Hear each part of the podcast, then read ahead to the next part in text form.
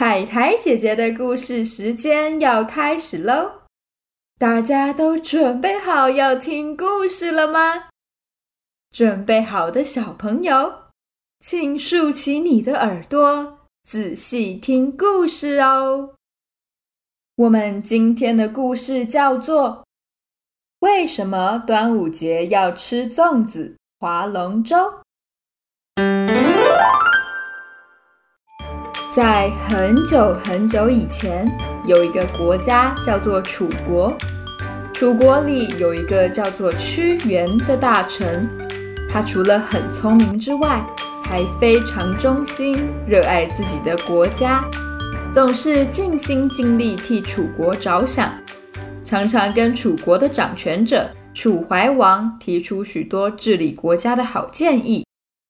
屈原也非常关心楚国的人民，在屈原的帮助下，楚国渐渐的越来越好，越来越强大，人们也很喜欢屈原。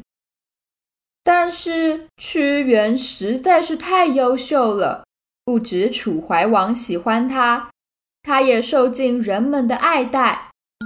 但就是因为太受欢迎。导致楚国的其他大臣都非常嫉妒屈原，其中有一个叫做敬上的大臣尤其讨厌屈原。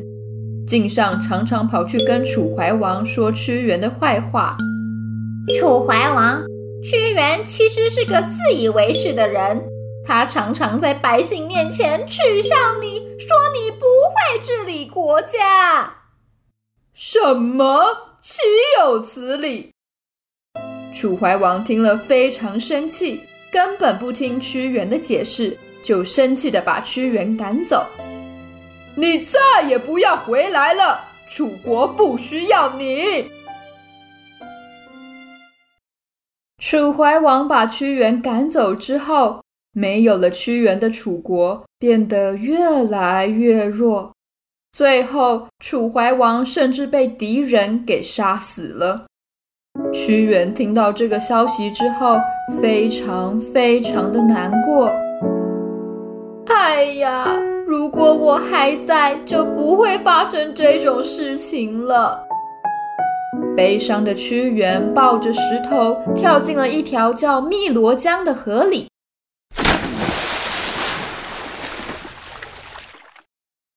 人们知道屈原跳到河里之后，都好担心，好担心。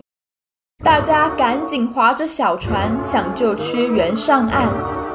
屈原大人，你在哪里呀？屈原大人，你在哪里呢？可是不管多努力找，就是没有人找到屈原的踪迹。后来大家担心汨罗江里的鱼可能会把屈原的身体吃掉。就在叶子里包了满满的米饭，丢到河里喂鱼。小鱼吃得饱饱的，就不会把屈原的身体吃掉了。屈原的故事就这样一年一年的流传下来。人们因为敬佩屈原的爱国精神，就在每年的农历五月五号，也就是屈原投江的日子，到河上划船。吃叶子包住的米饭来怀念屈原，慢慢的划龙舟、吃粽子就变成端午节的习俗啦。